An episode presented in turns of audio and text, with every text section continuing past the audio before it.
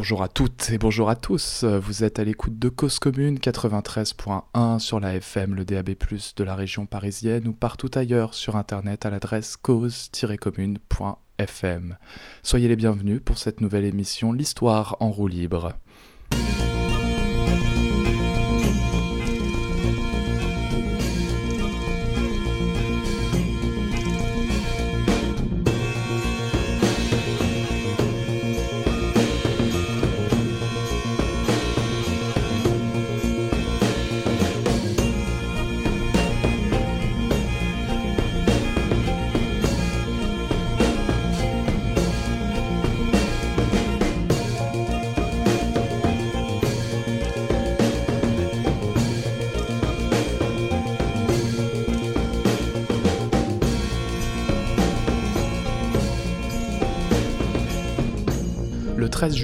2013, le policier blanc George Zimmerman, qui avait tué un adolescent noir, Trayvon Martin, fut acquitté. Le slogan Black Lives Matter, la vie des Noirs compte, est né sur Twitter ce jour-là, écrit par l'activiste afro-américaine Patrice Cullors, qui répondait à un billet d'Uber écrit par une autre activiste, Alicia Garza, dont la conclusion était Personne noire, je vous aime, nos vies comptent. Elles sont rejointes par l'écrivaine nigériane-américaine Opal Tometi, et ces trois femmes fondent le mouvement Black Lives Matter, mouvement décentralisé, sans hiérarchie distincte.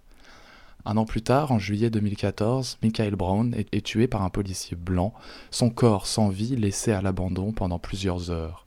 Ce meurtre provoqua une explosion de colère et le révérend Al Sharpton déclare lors de ses obsèques que sa vie n'avait pas compté.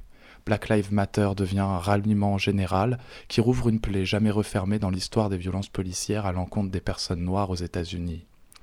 Le meurtre de George Floyd le 20 mai 2020 témoigne que le mal est encore béant et n'est pas qu'une affaire américaine.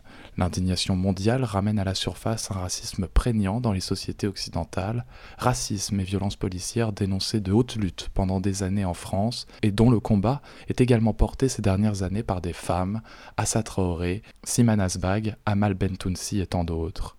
Les mobilisations ont donné lieu à des déboulonnements ou vandalisations de statues qui célèbrent des acteurs de la traite négrière. À Bristol, la statue d'Edward Colston, négociant d'esclaves, fut jetée à l'eau et l'image a fait le tour du monde. En Belgique, ce sont les statues du roi Léopold II, qui lança la colonisation du Congo au XIXe siècle, qui furent déboulonnées. Celles de Churchill et de De Gaulle en Angleterre et en France se sont vues attribuer les tags racistes, et le chef de l'État Emmanuel Macron nous prévient alors. Ce combat noble est dévoyé lorsqu'il se transforme en communautarisme, en réécriture haineuse ou fausse du passé. Ce combat est inacceptable lorsqu'il est récupéré par les séparatistes.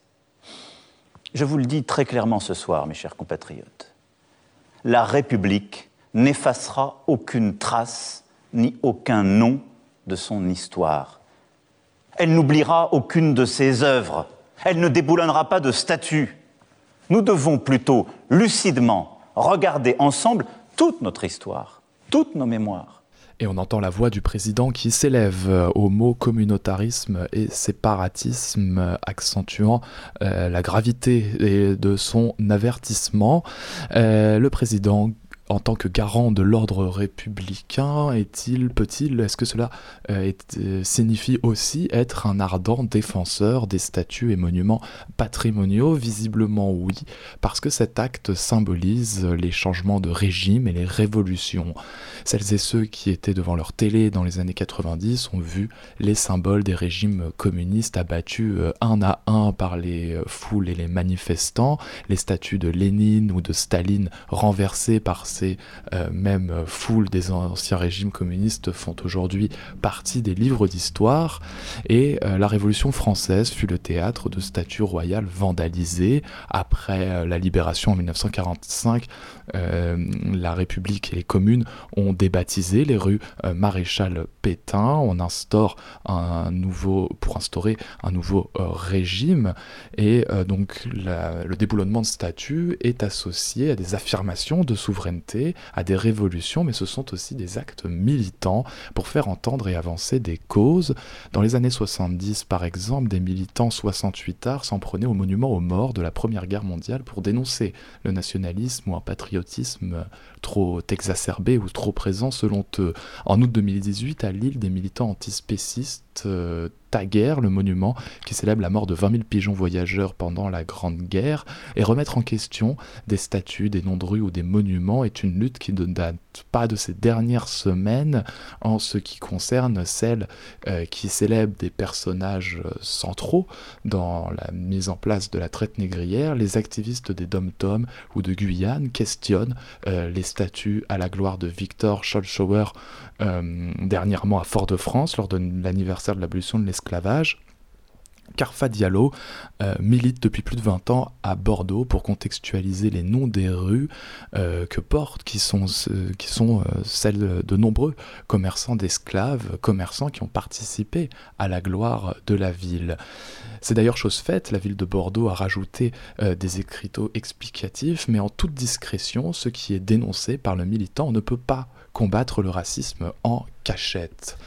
Alors sur cette histoire, les historiens se sont emparés euh, du débat et certains, comme Mona Ozouf, considèrent que on, ne peut pas effacer euh, les traces. Ces statuts font office de traces patrimoniales et qu'on en a besoin pour écrire euh, l'histoire. D'autres souhaitent au contraire décentrer ce débat, rappellent tout simplement que la, vandaliser ces statuts ce qui est particulièrement de la Guyane ou des îles euh, ou de la Guadeloupe, c'est euh, une vandalisation d'un personnage particulier qui est ce Victor euh, Scholcher qui a aboli l'esclavage. Mais rendre hommage à cet homme, c'est euh, c'est patrimonialisé un acte d'un homme blanc qui libérerait euh, les esclaves, qui libérerait les peuples noirs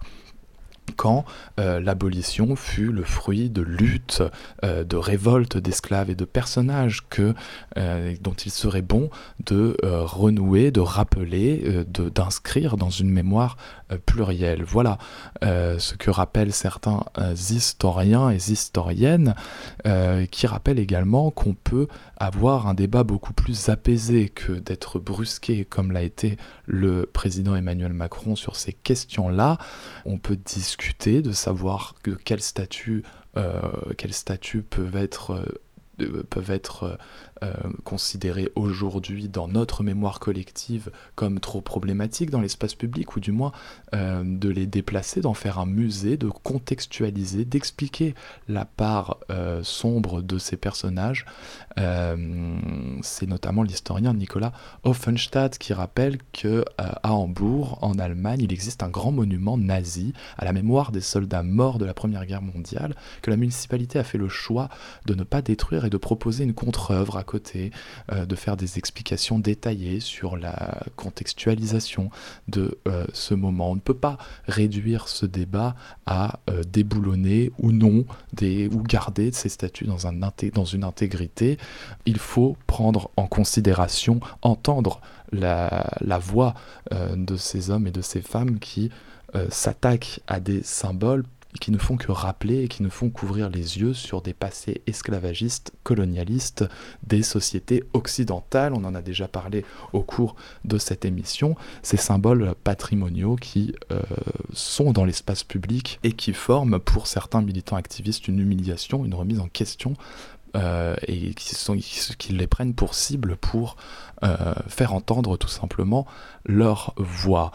Euh, ces statues, moi, rappellent également, euh, ça n'a pas grand-chose à voir avec euh, ce qu'on vient de dire, mais elles rappellent également le fait que, à la sortie de la Première Guerre mondiale, c'est quelque chose qui résonne encore de nos jours, on offre, on, bâtit ces monuments, des monuments aux morts, des sculptures qui vont orner tous les villages de France pour commémorer la boucherie de la Grande Guerre, la Der des Der. C'est là que sont inventés massivement, hein, à l'échelle nationale, les monuments aux morts, les centres de mémoire collectifs, et que ça participe à une héroïsation des soldats qui, à l'époque, s'organisaient pour réclamer des pensions militaires, s'organiser pour être pacifiste, mais réclamer avant tout des pensions. Ça a résonné euh, euh, dans le contexte de la crise sanitaire de la Covid, de l'épidémie de Covid-19, où euh, les aides-soignants, comparés par le pouvoir républicain en, guerriers, en première ligne, en héros, à qui l'on offre des médailles, à qui l'on rend hommage comme étant en première ligne dans un combat, quand ces derniers réclament de meilleures de meilleurs moyens pour, exercer leur métier, une reconnaissance sociale euh, plus qu'une reconnaissance symbolique. Dire que les soldats euh, de la Grande Guerre été contre cette reconnaissance symbolique, mais qu'il a fallu, euh, il a fallu s'organiser pour obtenir des pensions militaires dignes de ce nom.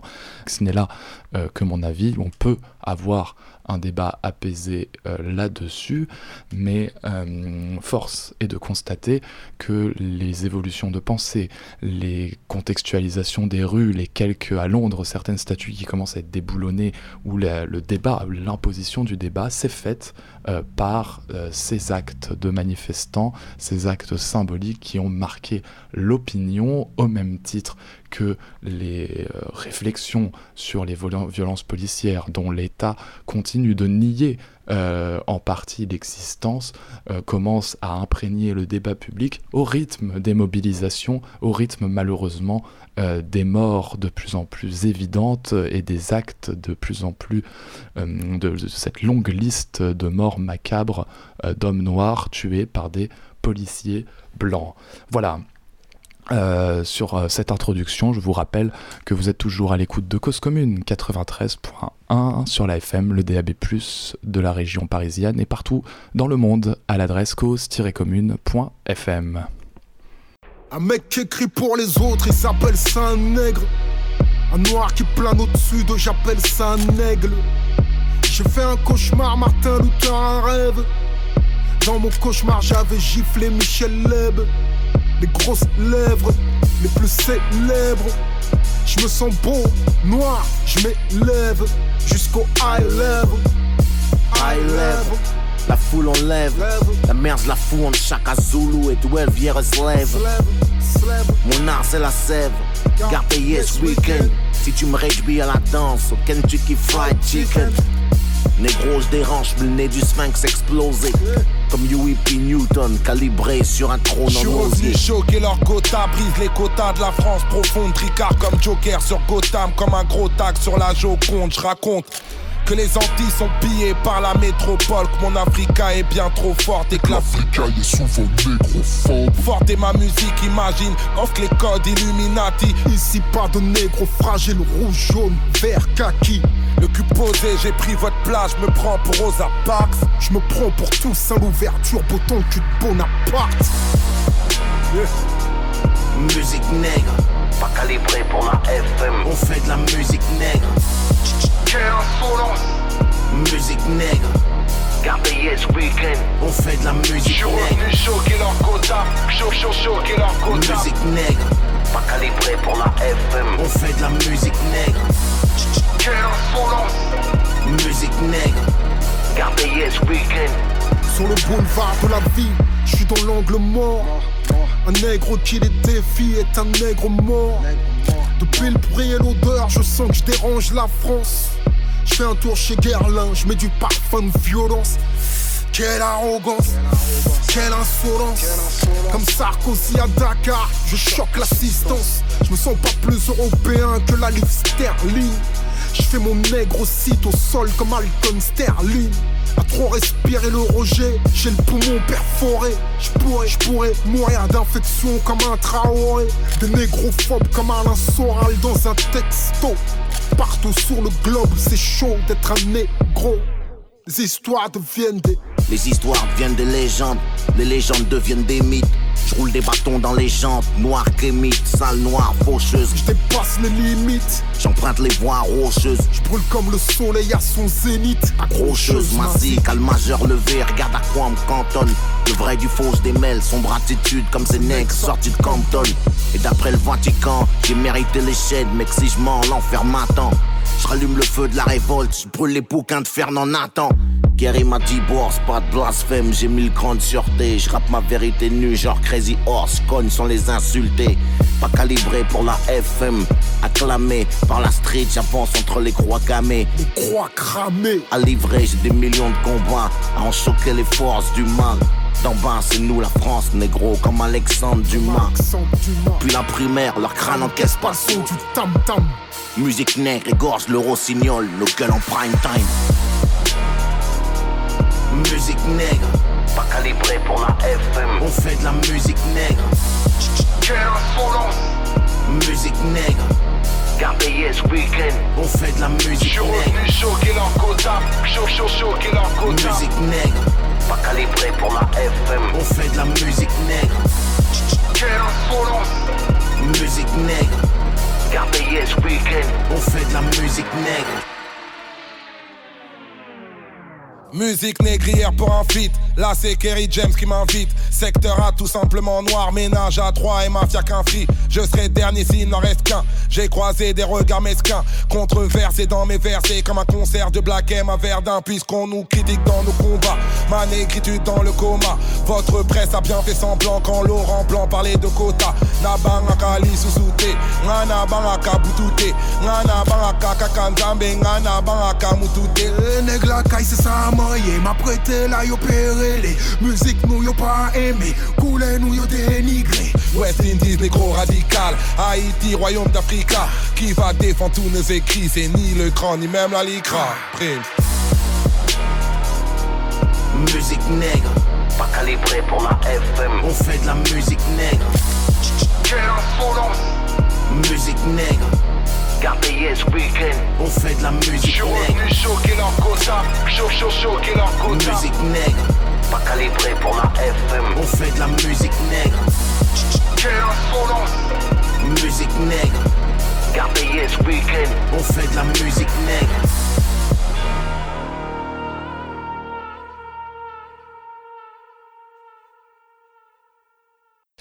C'était euh, Musique Nègre par l'artiste Kerry James en collaboration, en featuring avec euh, Lino et Youssoufa, un grand texte euh, dans la période, dans le contexte actuel, le contexte du 21e siècle en général et dans l'histoire de l'antiracisme français. Vous pourrez retrouver comme d'habitude toutes les références musicales et les articles euh, les bibliographies ou les articles de journaux sur lesquels je m'appuie dans la fiche podcast de l'émission L'Histoire en roue libre. Je vous propose pour cette, euh, cette deuxième partie de l'émission la lecture d'un extrait. Euh, je vous propose d'abord de quitter les rives de l'ère contemporaine pour aller tout droit dans l'Antiquité et de vous lire un extrait de l'œuvre d'Hérodote, considéré comme le père de l'histoire. Euh, Hérodote qui euh, écrit une série de neuf livres intitulés Histoire, que l'on traduit par enquête et euh, que l'on considère comme l'inventeur du genre historique. C'est plus un livre de reportage qui, au fil de ses voyages, Hérodote nous emmène dans les us et coutumes des peuples, nous raconte s'efforce de raconter les origines de la guerre médique entre la Grèce et euh, la Perse lors des 6e siècles avant Jésus-Christ. Et euh, c'est cette œuvre donc, que je vous propose de raconter au fil de l'été, en tout cas d'en piocher quelques extraits qui seraient, seraient propice à un voyage dans le temps et dans l'espace par les mots d'Hérodote. Ce qui est intéressant, c'est que euh, ce texte a été lu sur des places de marché. ce sont des textes qui sont faits pour être dits à l'oral et donc euh, voilà, euh, c'est Hérodote qui parle et qui vous parle à la radio sur Cause Commune pendant l'été 2020. Euh, juste pour la presse-face, Hérodote d'Alicarnasse, Alicarnasse c'est la cité d'où il vient, Hérodote d'Alicarnasse présente ici les résultats de son enquête afin que le temps n'abolisse pas les travaux des hommes et que les grands exploits accomplis, soit par les Grecs, soit par les barbares, ne tombent pas dans l'oubli, et il donne en particulier la raison du conflit qui mit ces deux peuples aux prises. On commence cette série euh, d'été par l'histoire de Crésus racontée dans le livre 1 d'Hérodote, Enquête.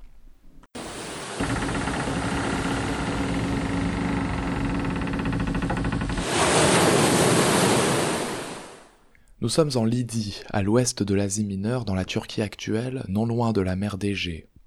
C'est ici que commence le récit d'Hérodote au 7e siècle avant Jésus-Christ, par l'histoire de Crésus. Ce dernier est né un siècle plus tard, au VIe siècle, en 596 avant Jésus-Christ. Mais le voyageur rappelle l'histoire de ses ancêtres et raconte la légende de l'ascension au trône des Mermnades. Il régnait avant dans ce royaume de Lydie la famille des Héraclides, dont le dernier roi s'appelle Candole. Voici comment le pouvoir passa des Héraclides à la famille de Crésus qu'on appelle les Mermnades. Candole était follement épris de sa femme, et pensait dans sa passion avoir la femme la plus belle du monde. Il était pénétré de cette idée, et comme il avait parmi ses gardes du corps un favori, Gygès, confident de ses plus grands secrets, il lui vantait aussi sans mesure la beauté de sa femme. Peu de temps après, car il devait connaître le malheur, Candole dit à Gygès Il me semble, Gygès, que tu ne me crois pas quand je te parle de la beauté de ma femme. Les hommes ont moins de confiance dans leurs oreilles que dans leurs yeux. Eh bien, fais en sorte de la voir nue. Gygès se récria hautement. Maître, que dis-tu là? Ce n'est pas raisonnable. Tu m'ordonnes de voir nue ma propre souveraine. Mais quand une femme enlève sa robe, elle quitte en même temps toute sa pudeur. D'ailleurs, les hommes ont depuis longtemps trouvé les bons principes qui doivent nous guider. Et voici l'un d'eux. Chacun ne doit regarder que ce qui est à lui. Pour moi, je suis persuadé que ton épouse est la plus belle des femmes, et je te supplie de ne pas m'imposer un acte coupable. Par ces mots, il cherchait à détourner le roi de son idée, car il craignait que l'affaire ne se terminât mal pour lui. Cordole lui répliqua Rassure-toi, Gygès, tu n'as rien à craindre. Ne crois pas que je cherche à t'éprouver.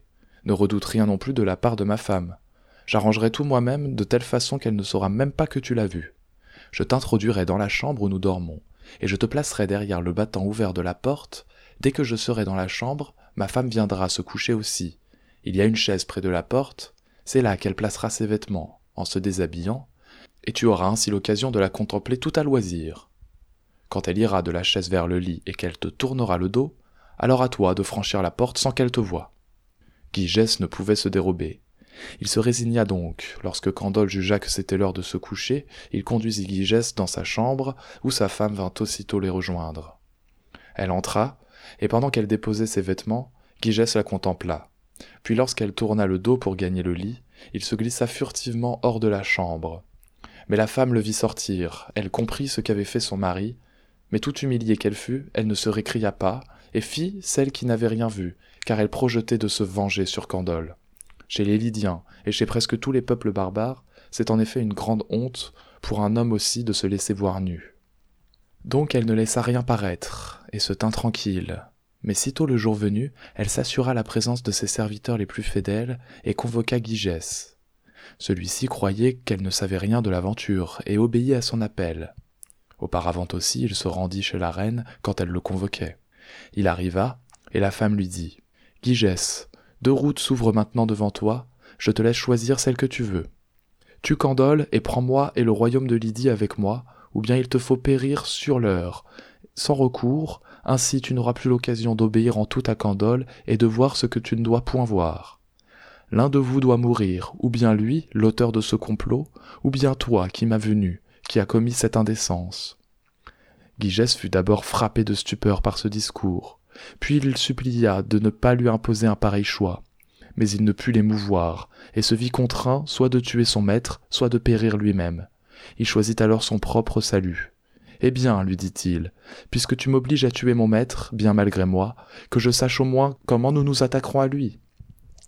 Le coup lui viendra au point même d'où il m'a montré nu, répondit-elle, et l'attaque aura lieu pendant son sommeil. Ils mirent au point leur complot, et la nuit venue, Gygès suivit la reine dans sa chambre. Elle lui remit un poignard et le cacha derrière la même porte. Puis Candole s'endormit, Guigès sortit de sa cachette, le tua, et prit ainsi possession de sa femme et de son trône. Gigès s'empara donc du trône, et son pouvoir fut confirmé par l'oracle de Delphes. Les Lydiens s'étaient indignés du meurtre de Candole et avaient pris les armes, mais un accord fut conclu entre les partisans de Gigès et le reste du peuple. Si l'oracle désignait Gigès pour régner sur les Lydiens, il régnerait, sinon il rendrait le pouvoir aux Héraclides. L'oracle répondit en sa faveur, et c'est ainsi que Gigès devint roi. Cependant, la Pythie déclara ceci encore. Les Héraclides prendraient leur revanche sur la descendance de Gigès et à la cinquième génération. Mais les Lydiens et leur roi ne se soucièrent pas de cette prédiction jusqu'au jour où elle s'accomplit. Ainsi les Mermnades prirent le pouvoir et l'enlevèrent aux Héraclides. Devenu tyran de Lydie, Gigès envoya les offrandes à Delphes en grande quantité. Les objets d'argent qu'il y consacra sont très nombreux. Il en envoya d'autres en or, en nombre infini. Il faut en particulier noter les cratères d'or qu'il y offrit au nombre de six. Ils sont dans le trésor des Corinthiens et pèsent pour trente talents. Gigès a été le premier barbare, autant que nous sachions, à consacrer des offrandes à Delphes après le roi de Phrygie, Mildas, fils de, Cordias, qui lui a offert aux dieux le trône royal sur lequel il siégeait pour rendre la justice. Ce trône qui mérite d'être vu se trouve au même endroit que les cratères de Gygiès. L'or et l'argent que, que Gygiès offrit sont appelés à Delphes le Gygiade, du nom de leur donateur. Dès qu'il fut au pouvoir, Gygiès fit une expédition lui aussi contre Milet et Smyrne. Il prit la cité Colophon. À part cela, il ne fit rien de grand pendant trente-huit ans que dura son règne. Sur lui, nous n'en dirons donc pas plus.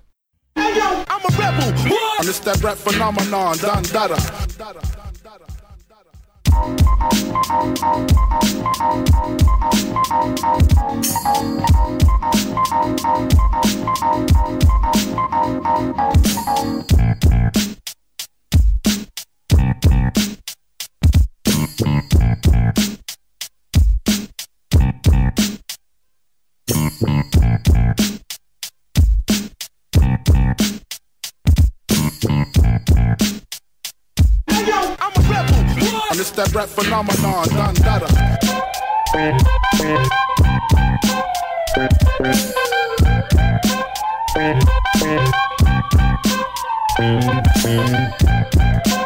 that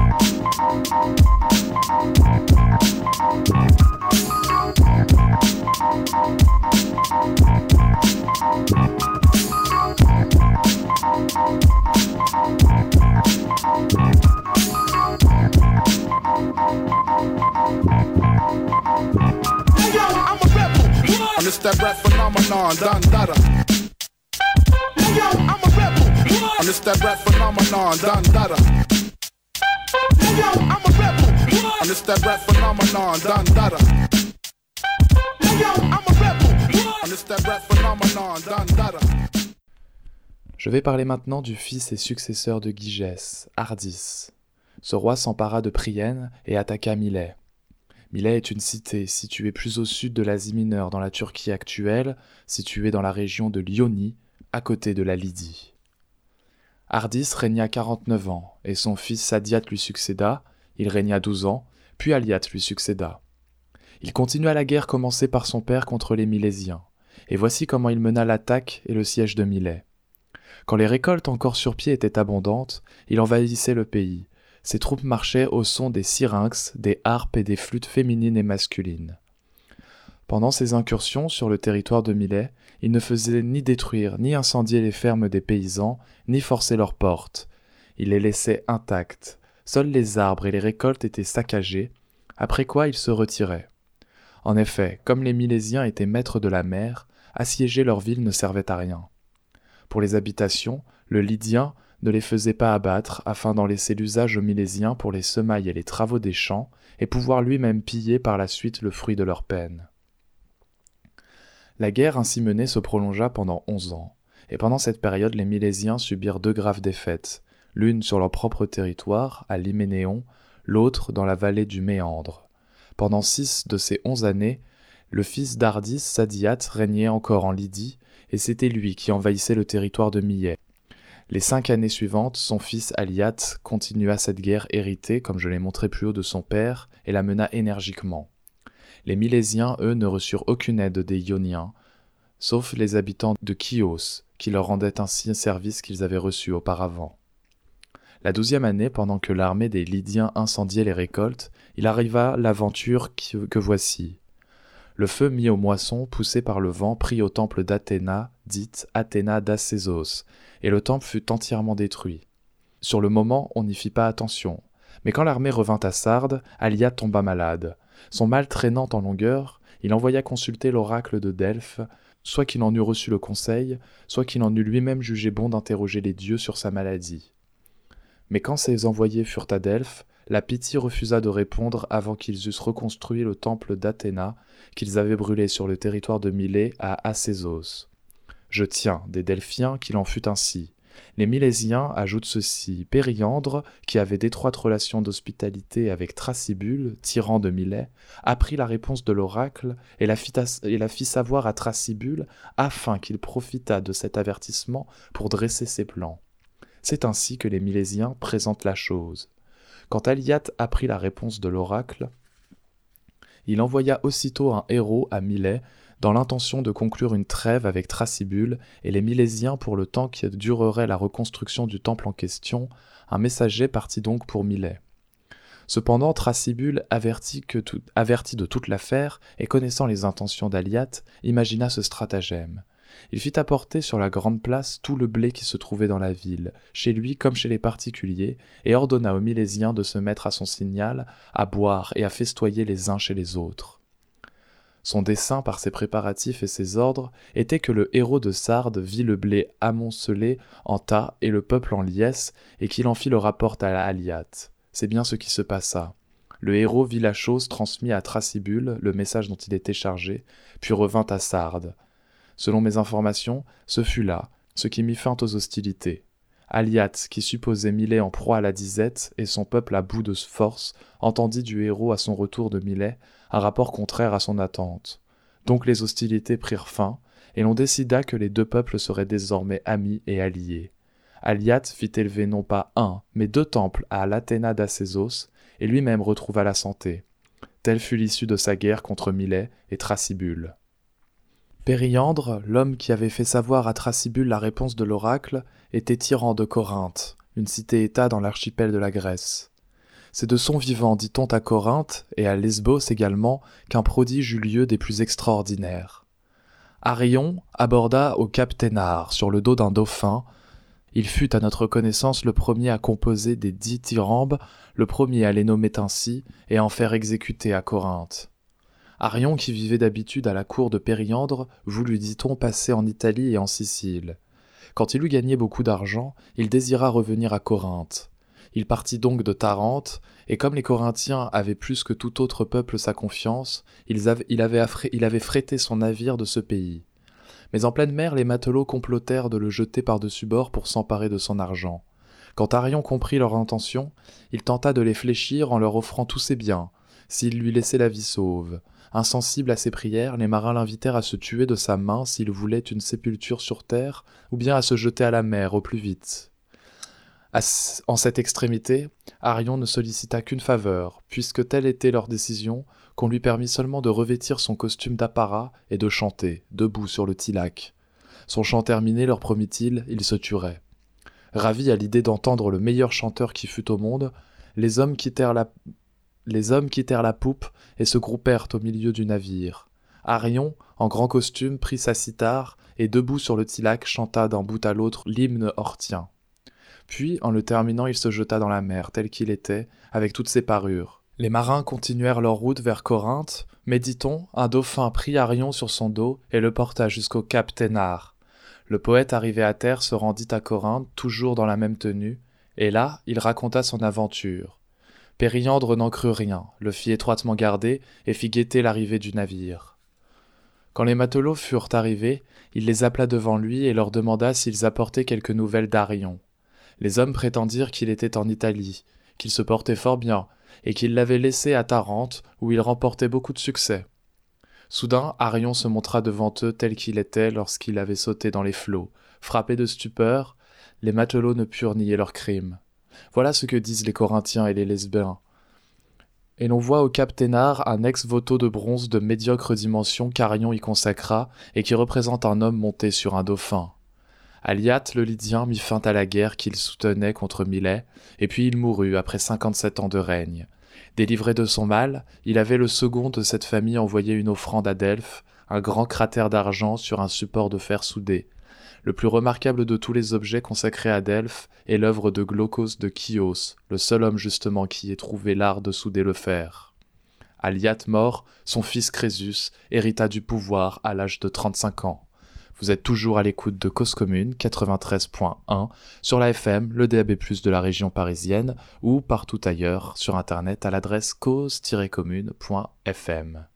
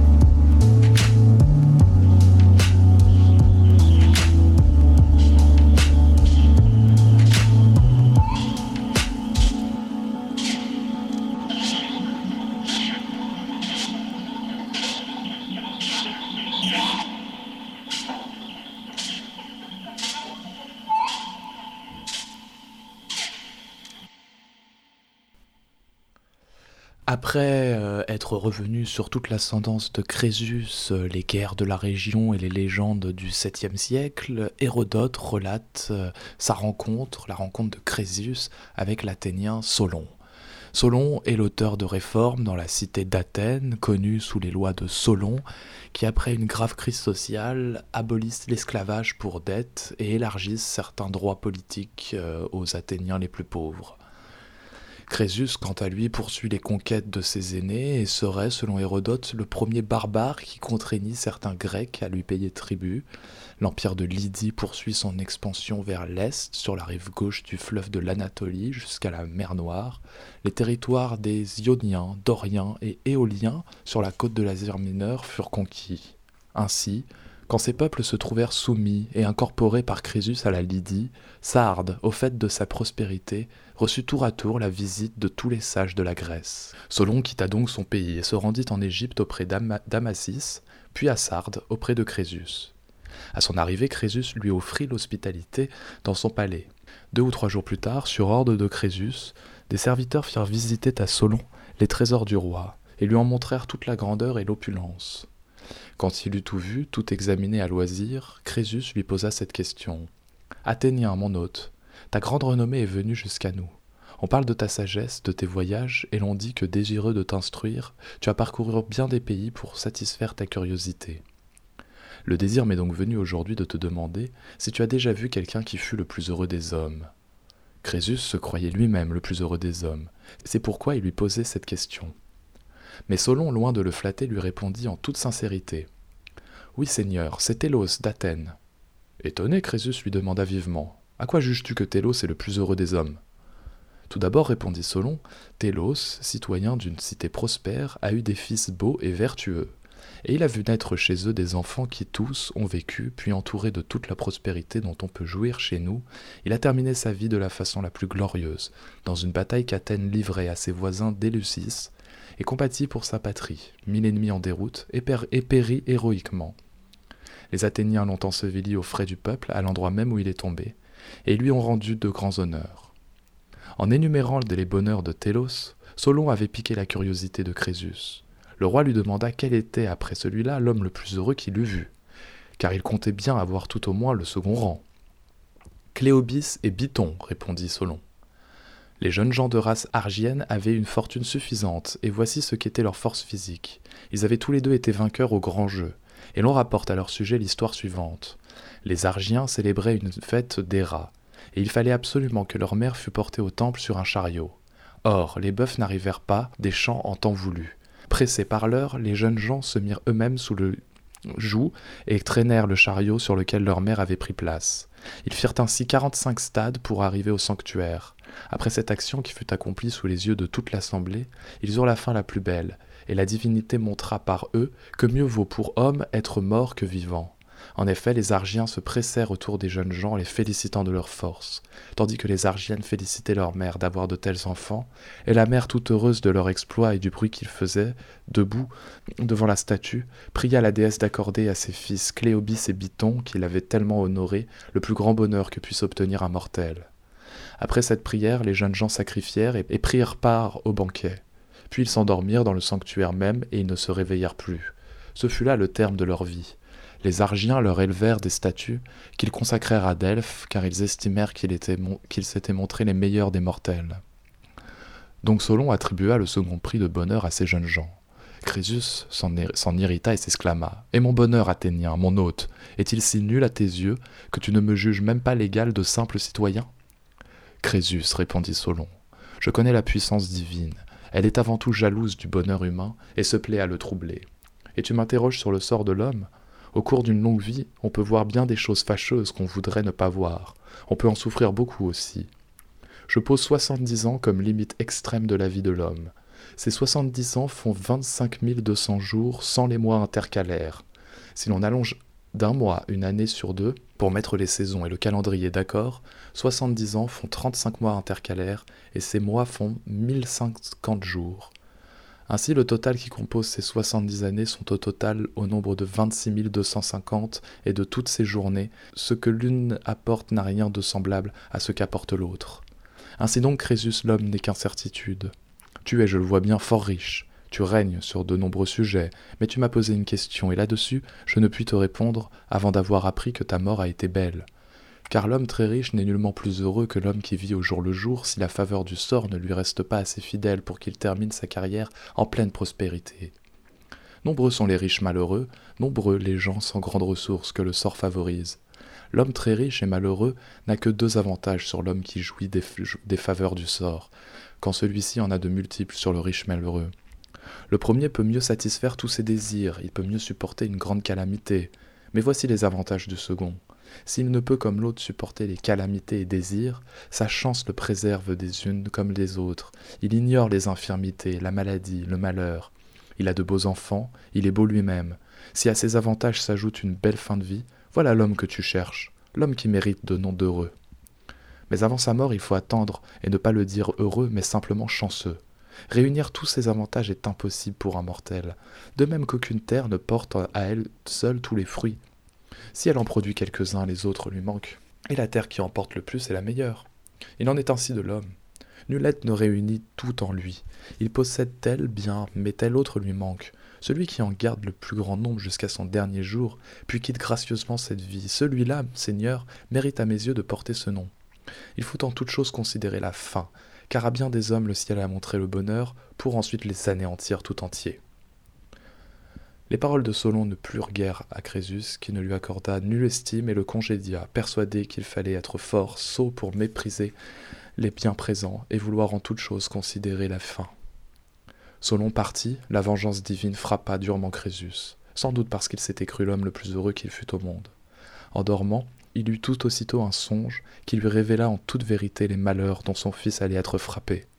Il avait deux fils, l'un infirme, muet, l'autre bien supérieur dans tous les domaines au garçon de son âge appelé Attis. Le songe annonça donc à Crésus qu'il perdait ce fils, frappé d'une pointe de fer. À son réveil, le roi réfléchit au songe qu'il avait eu, et profondément effrayé, commença par choisir pour son fils une épouse. Puis il écarta le jeune homme qui commandait habituellement les armées lydiennes de toute occupation de ce genre, et fit enlever des appartements des hommes les javelots, les lances et toutes les armes en usage. Il s'occupait des noces de son fils quand arriva dans Sardes un homme victime d'une fatalité dont les mains n'étaient pas pures. C'était un Phrygien de sang royal. Il vint au palais de Crésus et pria le roi de le purifier selon les coutumes de son pays. Crésus le purifia, et quand il eut accompli les rites, il lui demanda son pays et son nom. Ami, lui dit-il, qui es-tu? De quelle partie de la Phrygie es-tu venu à mon foyer? Quel homme et quelle femme as-tu fait périr? Seigneur, dit l'homme, je suis le fils de Gordias, fils de Midas, je m'appelle Adraste. Et pour avoir tué sans le vouloir mon propre frère, je viens ici exilé par mon père et sans nulle ressource. Crésus lui répondit Tu descends d'une famille amie, et tu es ici chez des amis. Reste dans ma demeure, et tu ne manqueras de rien. Pour ton infortune, tu auras tout avantage à la supporter en t'en consolant de ton mieux. Adraste vécut donc dans le palais de Crésus. Or, dans le même temps apparut en Mysie sur le mont Olympe un sanglier de grande taille. Il descendait de la montagne pour ravager les terres cultivées, et souvent les Mysiens lui donnaient la chasse. Mais loin de lui faire du mal, eux-mêmes en éprouvaient de son fait. Des messagers vinrent trouver Crésus de leur part et lui dirent Seigneur, un sanglier, une créature monstrueuse est apparue sur notre terre et ravage nos champs. Malgré tous nos efforts, nous ne pouvons nous en défaire. Nous te prions donc de nous envoyer ton fils avec des jeunes gens valeureux et des chiens pour avec eux en délivrer le pays. Ils lui firent cette prière, mais Crésus, qui se souvint du songe qu'il avait eu, leur répondit Pour mon fils, n'en parlez pas davantage. Je ne saurais vous l'envoyer, il vient de se marier et ne se soucie pas d'autre chose pour l'instant. Mais je vous donnerai des Lydiens de valeur et mon équipage de chasse tout entier, et ceux que je vous enverrai auront tort de n'épargner aucun effort pour avec vous délivrer le pays de cette bête. Telle fut la réponse, et les Mysiens s'en contentaient. Mais son fils Attis, qui avait entendu parler de leur demande, survint à ce moment-là. Comme son père refusait de l'envoyer avec eux, le jeune homme lui dit Mon père, autrefois il m'était possible de gagner le renom le plus beau et le plus noble par la guerre et par la chasse. Aujourd'hui tu m'éloignes de toutes deux, bien que je n'ai vu ni lâcheté ni mollesse en moi. Quel regard vais-je affronter maintenant quand je vais sur la grande place et quand j'en reviens? Que pensera-t-on de moi dans la ville et que pensera ma jeune épouse? Quel homme croira-t-elle avoir épousé? Laisse-moi donc prendre part à cette chasse, ou démontre-moi que tu agis pour mon bien. Mon fils, répondit Crésus, je n'ai vu en toi ni lâcheté ni rien qui me déplut pour agir comme je le fais. Mais un songe pendant mon sommeil m'a fait savoir que ta vie serait brève, car tu dois mourir frappé d'une pointe de fer. Cette vision m'a fait hâter ton mariage et m'interdit de t'envoyer en expédition. Je veille sur toi pour, si je le puis, te dérober à la mort, tout au moins de mon vivant. Tu es mon seul fils, car l'autre, privé de Louis, ne compte pas pour moi. Mon père, répondit le jeune noble, tu es excusable après une pareille vision de veiller sur moi. Mais il est juste que je t'explique un point du songe que tu ne saisis pas et dont le sens t'a échappé. Le songe, dis-tu, t'a fait savoir que je périrais frappé d'une pointe de fer. Où sont donc les mains du sanglier? Où est cette pointe de fer que tu redoutes? Ah, si ton rêve t'avait parlé d'un coup de boutoir ou d'autre chose de ce genre, tu aurais raison d'agir comme tu le fais. Mais il s'agit d'une pointe de fer. Puisque nous n'avons pas à combattre des hommes, laisse-moi partir. Mon fils, dit Crésus, ton raisonnement a de quoi me convaincre. Je me reconnais vaincu, je change d'avis et je te laisse aller à cette chasse. Sur ce, Crésus fit appeler le Phrygien Adraste, et quand il fut là, il lui dit Adraste, c'est moi qui t'ai purifié lorsque tu étais sous le coup d'une cruelle infortune. Je t'ai reçu, je te garde dans mon palais, et je subviens à toutes tes dépenses. Eh bien, puisque ta générosité doit répondre à la mienne, aujourd'hui j'ai besoin de toi pour veiller sur mon fils qui part à la chasse. Je crains qu'en route vous ne rencontriez des voleurs, de mauvaises gens qui vous attaquent. D'ailleurs, il est bon que tu cherches toi aussi l'occasion de te signaler par ta conduite. C'est pour toi une tradition de famille, et de plus, tu as toute la vigueur nécessaire. Seigneur, répondit Adraste, en toute autre circonstance, je ne participerai pas à pareille entreprise. À l'homme frappé d'un malheur tel que le mien, il sied pas de se mêler à la jeunesse heureuse. Je n'en éprouve d'ailleurs pas le désir, et maintes fois déjà je m'en suis abstenu. Mais aujourd'hui tu insistes, et je dois chercher à te complaire. Je suis tenu par tes bienfaits. Je suis donc prêt à t'obéir. Ce fils que tu m'enjoins à garder, sois sûr que si cela ne dépend que de son gardien, il te reviendra sain et sauf. Quand Adraste lui eut ainsi répondu, ils partirent avec une troupe de jeunes gens choisis et des chiens. Arrivés au mont Olympe, ils se mirent en quête de la bête. La débusquèrent, l'encerclèrent et l'assaillirent à coups de javelot. À ce moment, l'étranger, l'homme qui avait été purifié d'un meurtre, l'homme qui s'appelle Adraste, jette son javelot, manque la bête et frappe le fils de Crésus. Le jeune homme fut atteint par la pointe de l'arme et le songe de son père fut accompli. Quelqu'un courut emporter la nouvelle à Crésus, et sitôt arrivé à Sardes apprit au roi le combat et le sort de son fils. Crésus fut bouleversé par la mort de son enfant, et son désespoir s'accrut encore du fait que le meurtrier était l'homme qu'il avait lui-même purifié d'un meurtre. Accablé par son malheur, il invoquait un grand cri de Zeus, pacificateur, pour qu'il vît le mal que lui avait fait son hôte. Il invoquait le dieu du foyer, le dieu de l'amitié, le dieu du foyer, parce qu'en accueillant cet étranger dans son palais, il avait à son insu nourri le meurtrier de son fils. Le dieu de l'amitié, parce que dans l'homme qu'il avait chargé de garder son fils, il avait trouvé son plus cruel ennemi. Les Lydiens furent bientôt là, avec le corps d'Atis. Le meurtrier les suivait. Debout devant le cadavre, il tendait les mains vers Crésus. Il se livrait à lui, il se livrait à lui, et le conjurait de l'égorger sur le corps du jeune homme. Il rappelait son premier malheur, et qu'à cette infortune, il avait ajouté la perte de l'homme qui l'avait purifié. Il protestait que la vie lui était désormais odieuse. Crésus, en entendant ses plaintes, eut pitié d'Adraste, si cruel que fut le deuil de sa maison, et il lui dit Tu m'as déjà donné satisfaction, mon hôte, puisque tu te condamnes toi-même à la mort. Non, ce n'est pas toi l'auteur de ce meurtre. Si tu en fus l'instrument involontaire, c'est un Dieu sans doute, celui qui jadis m'a fait connaître ce qui devait se produire. Crésus fit ensevelir son fils comme il convenait, et lorsque le silence et la solitude régnèrent autour du monument, Adras, fils de Gordias, petit-fils de Midas, meurtrier de son frère, meurtrier de l'homme qu'il avait purifié, pénétré du sentiment qu'il n'était pas un homme et sa connaissance qui fut aussi misérable, se donna la mort sur le tombeau d'Atis.